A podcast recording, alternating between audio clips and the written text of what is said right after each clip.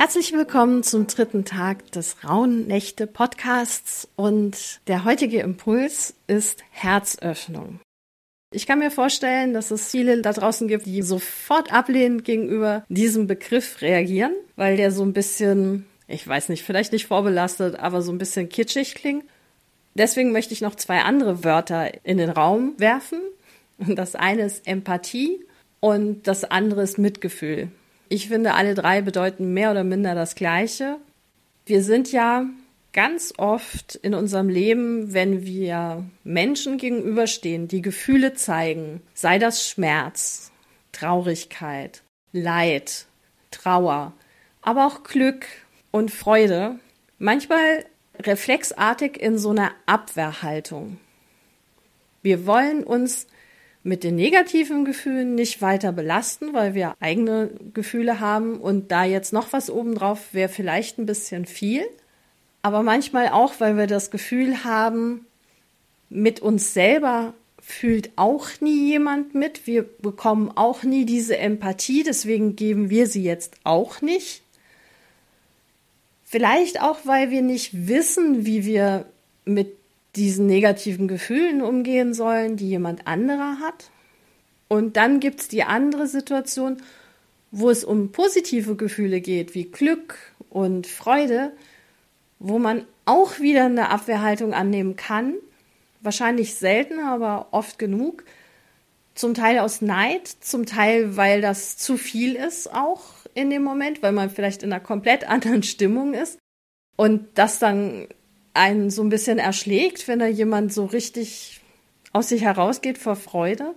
Ich möchte, dass ihr euch heute darüber Gedanken macht, wann im vergangenen Jahr war das für euch nicht einfach, ins Mitgefühl zu gehen, in die Empathie zu gehen, in die Herzöffnung. Wann habt ihr dicht gemacht und gesagt, nee, das, das mache ich jetzt nicht mit, das will ich nicht.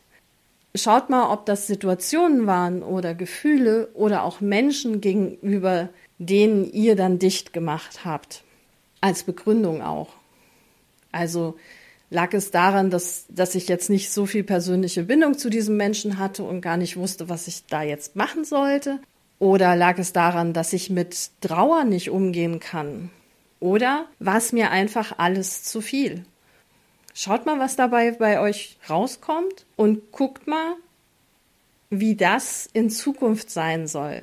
Wollt ihr vielleicht mehr Empathie zeigen?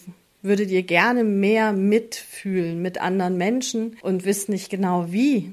Und vielleicht ist das dann ein Thema, womit ihr euch nächstes Jahr beschäftigen könnt. Wie kann ich das besser zeigen? Ich meine, Empathie kann man wahrscheinlich nicht wirklich erlernen, aber man kann mit Sicherheit lernen, wie man besser zum Beispiel mit jemandem umgeht, der trauert und es wird mit Sicherheit, egal welches Gefühl euch da begegnet ist im letzten Jahr, nicht das letzte Mal gewesen sein, dass ihr diesem Gefühl begegnet.